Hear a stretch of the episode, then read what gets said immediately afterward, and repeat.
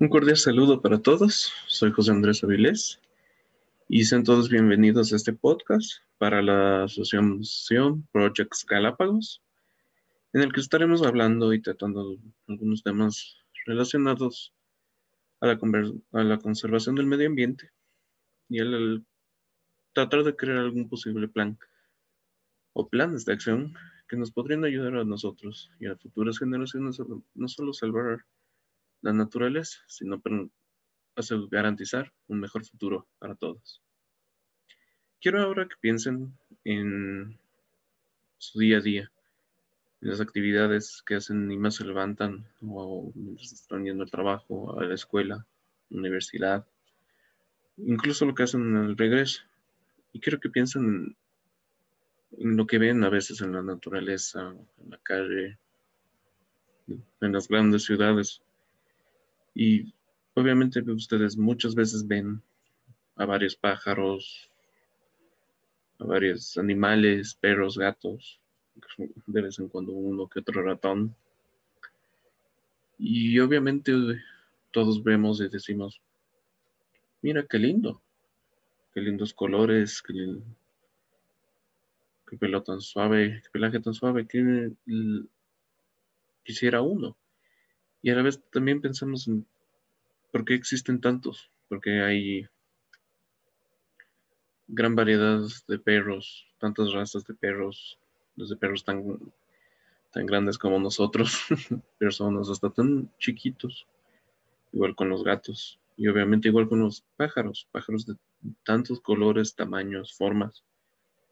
Y a veces nos ponemos a pensar por qué son tan distintos. ¿Por qué existe esa diferencia? ¿Por qué hay tanta variedad? Y para poder responder a estas preguntas, obviamente tenemos que ir a un tema relacionado principalmente con ecología, que, se enfoca en estudiar la naturaleza y las relaciones entre animales y plantas. Pero antes de eso, entendamos brevemente qué es este concepto. La biodiversidad se enfoca en el número total o la variedad de especies de organismos, sean plantas o animales, que habitan en nuestro planeta en forma general y más específicamente en una zona o región determinada, en algún país o continente. Esto a la vez incluye a las especies de una zona y cómo éstas se relacionan entre sí, la relación que exista entre un animal y las plantas o, o las relaciones entre ambos. Y obviamente nos quedamos pensando, son relaciones entre animales y plantas, no tienen nada que ver con nosotros. No son nada relevantes para nuestra existencia. Yo tengo cosas más importantes que enfocarme, tengo un negocio que dirigir, estudios que hacer, tengo deberes, tareas, tengo muchas otras cosas que hacer que están todos relacionados a, nuestro propio beneficio. Y eso es lo que muchas veces termina causando tantos desastres. Y esto se debe a que muchas veces no tomamos conciencia de qué tan importante es la necesidad de que exista tanta variedad de especies, de que exista la biodiversidad en, en nuestro país, en el mundo. Y eso es porque si no hubiera tanta biodiversidad, simplemente no habría vida. Una sola especie de plantas podría verse arrasada de la nada por un desastre natural o por una enfermedad que no podría curarse y simplemente desaparecería para siempre. Como todos sabemos, el humano y la naturaleza están conectados, aunque muchos no quieran aceptarlo. Y si, y se elimina lo que nos mantiene a nosotros vivos, principalmente las plantas, mucho oxígeno nos dan para nosotros para vivir. ¿Qué pasa si simplemente solo desaparecen de la nada todas las plantas? Digamos que, que solo había una especie de árbol, desaparece. Y simplemente ya no existe nada más de eso en el planeta que nos dé toda la cantidad de oxígeno que nos dan en la actualidad tantos árboles. Simplemente dejaremos de existir. Y eso es porque tenemos que considerar la riqueza de la naturaleza en las especies. Es una riqueza que muchas veces no la consideramos. Más buscamos una riqueza material, quizás emocional. Pero la naturaleza es vital para nosotros. Obviamente, tratando este tema de la biodiversidad, también tenemos que pensar en nuestro entorno, que hay alrededor. Muchas veces pensamos o hemos escuchado esta zona en, este país tan distante tiene tantas especies de animales que nos sorprenden, que son tan llamativas, que tienen tantos colores, son tantas, en una zona tan pequeña y posiblemente tan aislada. Y obviamente en esas circunstancias pensamos en, en quizás Australia.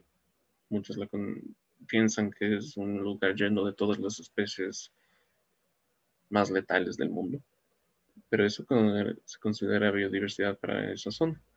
Pero pensándolo en nuestro ámbito nacional, aquí en Ecuador, cuando pensamos sobre la biodiversidad de un ecosistema, sobre la variedad de especies de animales y de plantas, siempre se nos viene a la mente un solo lugar, y esas son las Islas Galápagos. Como todos sabemos, eh, son mundialmente famosas, visitadas por personas de todas partes del mundo.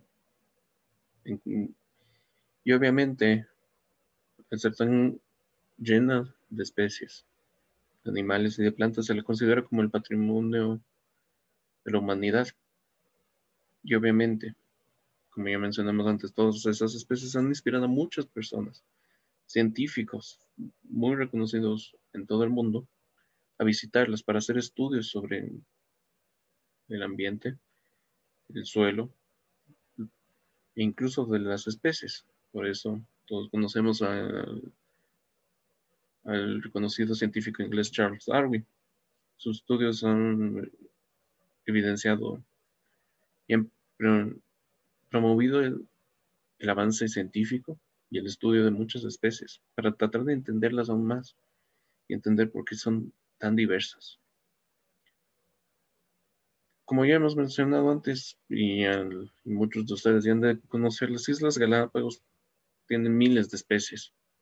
No tendré suficientes dedos para contarlos, pero obviamente mm, tienen a tortugas gigantes, iguanas, piqueros, tiburones, delfines, y muchas más especies de animales y de plantas terrestres o del mar.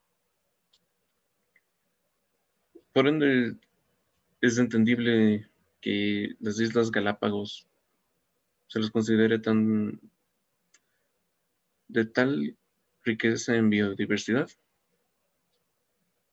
Y eso es porque en un lugar tan aislado del continente, tan lejano del continente, en, esas islas existen tantos hábitats que permiten la existencia de diversas especies que no son, estuvieron ahí desde un comienzo, posiblemente, sino que fueron adaptándose para sobrevivir.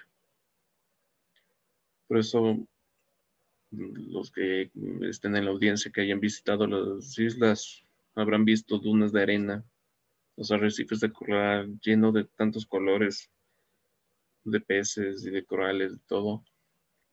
Han de haber visto bosques en zonas altas, zonas húmedas, matorrales, tantos hábitats que en muchas partes del planeta nunca serán encontrados o tendrán alguna que otra similitud, pero a la a la final.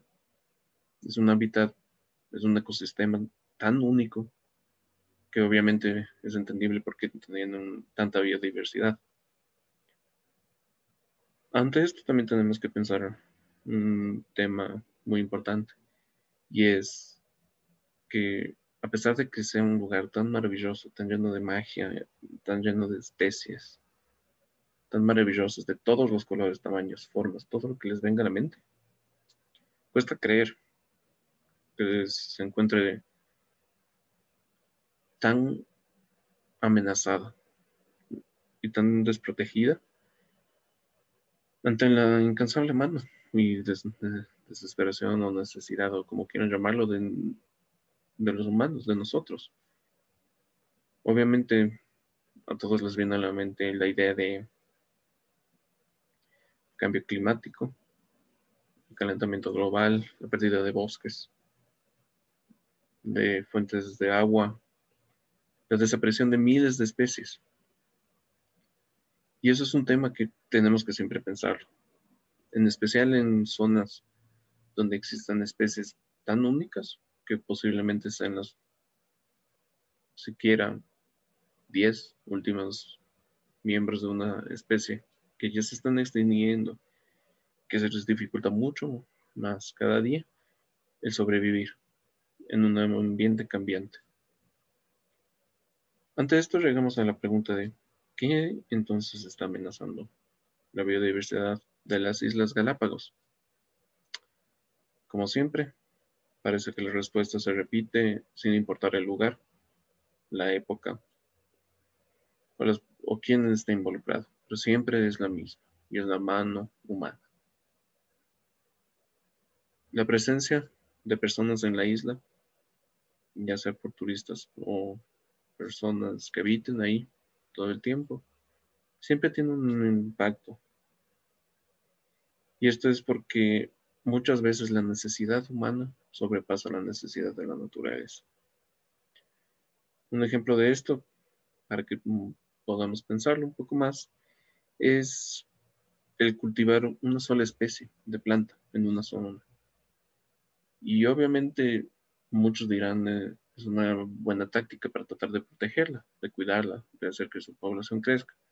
Pero si solo nos enfocamos en cultivar esa especie en una sola zona y eliminar todas las cercanas, nos arriesgamos a que esta única especie, que posiblemente podría ser las últimas partes, lo último que quede de una especie que ha desaparecido con el paso de los años, se ve amenazada por nuevas enfermedades y pestes que eventualmente podrían eliminar por completo a la especie.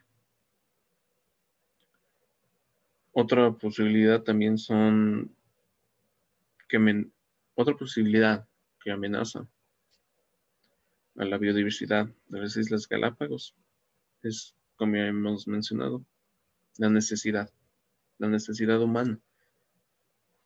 Como todos sabemos, necesitamos recursos. Muchas veces esos recursos vienen de origen extraídos de la naturaleza, sea el petróleo, sean minerales, sean piedras preciosas que aunque no parezcan muy necesarias para muchos, terminan dando, causando tantos problemas. La madera, habiendo tantos árboles, nos enfocamos en talarlos, sin importar qué especie se beneficie o habite en esas zonas. Y obviamente ante esto es la necesidad. Nosotros vamos primero, luego va la naturaleza. Y eso es una forma de pensar que se tiene que cambiar, porque nos representa una amenaza a futuro. Y es una amenaza, es un problema que si no se trata de raíz, nos costará el futuro para nosotros y las futuras generaciones. También tenemos que pensar en la presencia de especies que no son originales de las islas, especies que fueron traídas cientos de años atrás, cuando recién se descubrían las islas en tiempos de piratas y obviamente en esas épocas es muy posible que haya existido una gran biodiversidad de animales nativos, que obviamente cuando se introdujo estas especies empezaron a desaparecer. Estas especies nuevas representaron una, amenaza ya que eliminaban fuentes de alimento y al eliminar especies de plantas de las cuales se alimentaban otros animales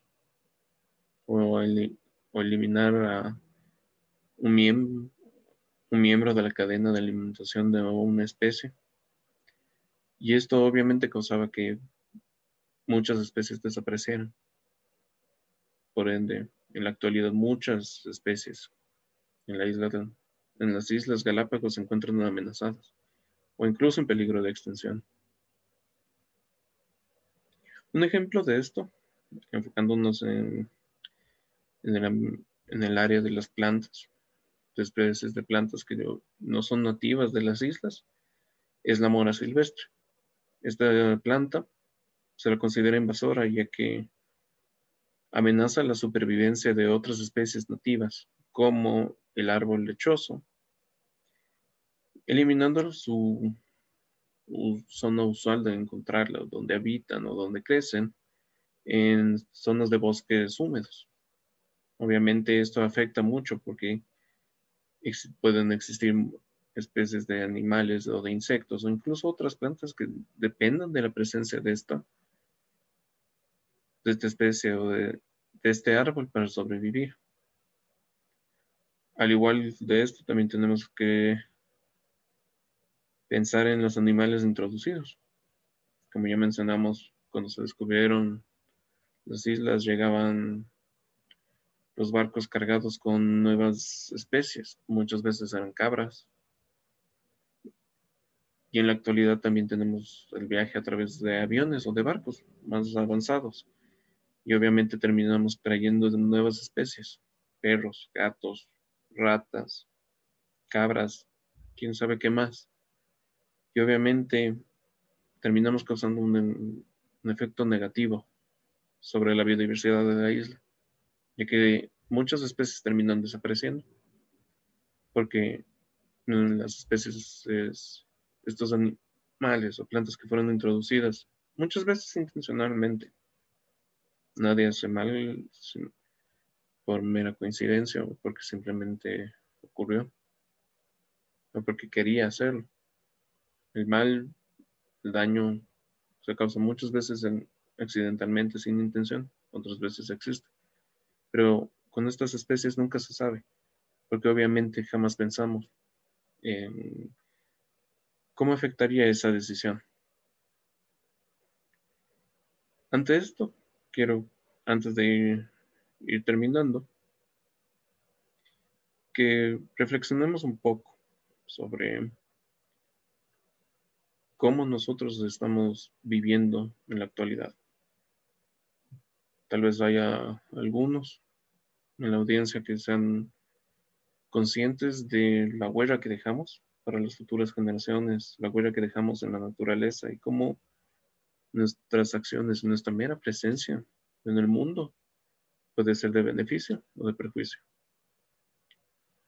Y quiero que piensen también en todas las cosas que podrían hacer o que están haciendo ya para tratar de hacer un cambio en la naturaleza, para tratar de cambiar todos los problemas que afectan a nuestro mundo. Sí, entiendo que existen problemas muy grandes como la guerra, la hambruna, la pobreza. Son situaciones difíciles. Nadie lo niega. Pero también tenemos que pensar que más allá de todos los problemas donde está involucrado el hombre, está el mayor problema de todos, y es un hogar para todos nosotros. Un hogar que, si no lo cuidamos, eventualmente desaparecerá y todos nosotros nos veremos perjudicados. Y ese es nuestro planeta. La naturaleza, obviamente, ha visto como, como hacernos recordar de su presencia y de su poder, con tormentas, huracanes, tornados, desastres naturales, como muchas veces pensamos que son mera casualidad, pero que muchas veces se deben a los cambios causados por nosotros, la contaminación del ambiente, la pérdida de fuentes de agua dulce, la tala de árboles, la destrucción de hábitats simplemente para satisfacer nuestras necesidades diarias. Y por eso es que quiero que piensen ustedes, querida audiencia, en, su ciudad, en su casa, en su barrio. ¿Qué cosas podrían ustedes cambiar que pueden hacer una diferencia. Plantar un árbol es un buen inicio. Un jardín más orgánico, un consumo más responsable de agua o de luz eléctrica en nuestras casas. Tratar de reducir gastos innecesarios. Buscar formas de que lo que consumimos tengan más allá de un solo uso y que incluso se puedan reutilizar para hacer nuevas cosas que nos sirvan y que nos ayuden a cuidar el medio ambiente. Muchos tal vez no tengan la intención de hacerlo. Tal vez lo ven como una pérdida de tiempo. Y muchas veces nunca pensamos más allá de eso. Nuestro beneficio propio. ¿Estamos nosotros siempre primero? ¿O están los demás? Lamentablemente la respuesta a esa pregunta siempre es nosotros primero, los demás después. Y obviamente piénsenlo. Si lo humano no se preocupa por su prójimo, por la persona que está al lado en sufrimiento, pues obviamente el imaginarlo, que el humano no sea capaz de preocuparse por su ambiente, por la naturaleza por las especies que están de animales y de plantas a su alrededor, obviamente, nos lleva a pensar en el futuro. Ante esto, y obviamente todos piensan, es un futuro incierto, pesimista, pero ante esto quiero dejarles un consejo. Tal vez todo suene mal, tal vez todo suene que va a ser un futuro incierto, un futuro de caos, destrucción, de sufrimiento. Pero quiero que, que esa, esa negatividad no los afecte. Sean optimistas. Ustedes ven a su entorno. Muchos tratan de reciclar, de ser conscientes, de ser amigables con el medio ambiente. Tal vez haya alguna que otra idea que otros tengan, que aunque suene descabellada, nueva, llamativa, o que incluso parezca que en un, un instante no serviría, a la final puede ser un ese grano de arena para causar el cambio. Y obviamente, si el cambio no lo hacemos nosotros, ¿quién más lo hará? No podemos dejar esa carga a futuras generaciones. Porque si nosotros mismos no aprendimos a evitarlo, ¿cómo lo va a lograr la próxima generación?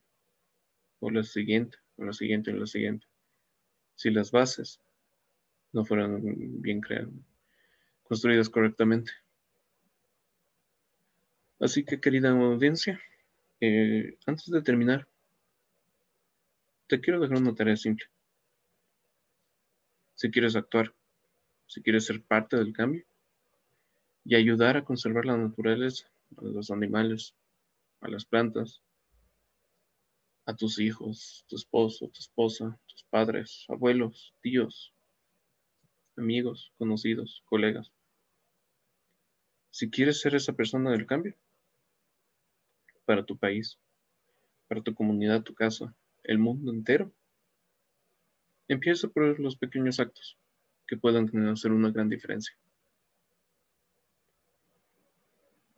Sé que suena repetitivo para muchos la idea de reciclar, Cuida el medio ambiente, no gastes agua, no gastes luz, sé más consciente. Tal vez sean molestos. Nos cuesta muchas veces hacer las cosas cuando se nos repite más. Pero esa insistencia no, se, no es para causarnos molestia, es para hacernos más conscientes. Y como una última idea, si puedes ayudar a alguien, no hacer un cambio significativo, hazlo. Nadie te está limitando. Estás en tu derecho. Tienes la posibilidad de hacerlo. Y si no, si es que no hay nadie que haga el cambio, si es que no existe alguien que esté dispuesto a, plantar la idea de un nuevo futuro, de un mejor futuro, hazlo tú. ¿Quién dice que no puedes? Nada te limita. Solo depende de tu valentía, tu coraje, pero sobre todo tu manera de ver una solución a un problema que muchos no han logrado solucionar. ¿Crees poder lograrlo?